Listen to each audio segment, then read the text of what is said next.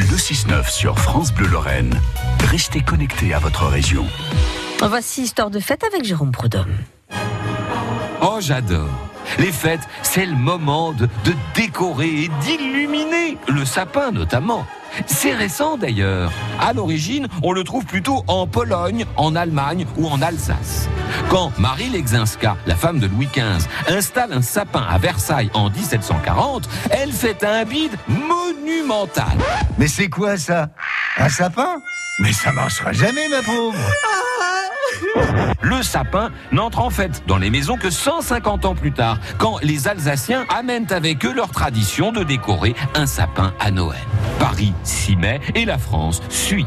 De nos jours, un foyer français sur cinq préfère le sapin naturel, ce qui représente quand même plus de 5 millions de conifères.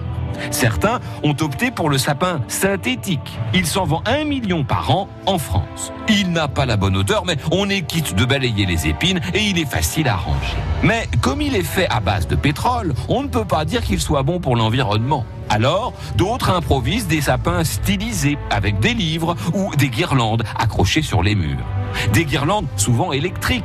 La première est née en 1882 à New York. 84 ampoules bleu, blanc, rouge, destinées à décorer le sapin de son inventeur nommé Edward E. Bird Johnson.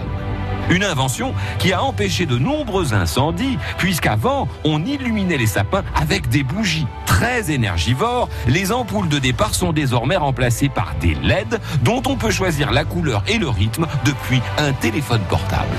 Pour les fêtes aussi, on n'arrête pas l'histoire. Merci beaucoup Jérôme Prodhomme. Euh, on vous retrouve tout à l'heure dans La France, toute une histoire. Ce sera dans un peu plus d'une demi-heure maintenant. À venir aussi sur France Bleu, le son d'Alex qui va s'intéresser au rap ce matin. On va décrypter un morceau de rap. Ce sera juste avant euh, le journal de 7 heures.